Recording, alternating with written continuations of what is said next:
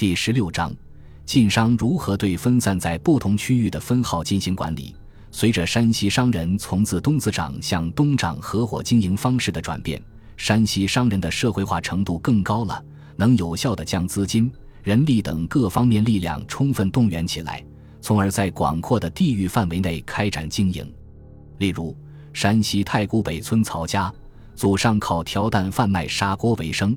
到明末清初，曹三喜时，闯关东，闯到了东北热河朝阳县的三座塔，以种菜、养猪、磨豆腐等小本生意起家，开始建起了曹家商号，并逐渐扩大字号，把业务范围扩展到了赤峰、陵园、建昌、沈阳、锦州、四平街等地。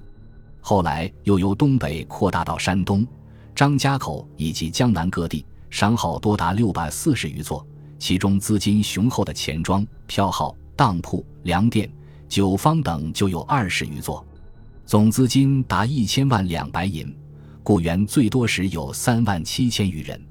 另外，曹家还在俄罗斯、蒙古、朝鲜、英国等七个国家建有分号，可谓最早的跨国企业集团。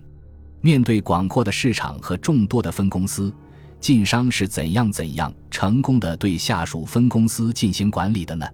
这正是今天的中国企业非常头疼的问题。企业界中广泛流传的一放就乱、一收就死，就反映了中国企业界的这种苦恼。随着企业经营范围的扩大，老总精力的有限，你不放权给部下肯定不行。但你放了权后，又会发现。部下会利用天高皇帝远的空间距离所造成的监督成本高的特点，滥用上面的信任，犯错误。总之，你不放权不行，放了权后还不行。如何解决这一问题呢？总的指导原则是坚定不移的放权，但要进行有力的约束和监督。但具体运营中应如何操作呢？下面让我们看一下成功的在广阔的地域开展几百年经营的晋商是如何处理这一问题的。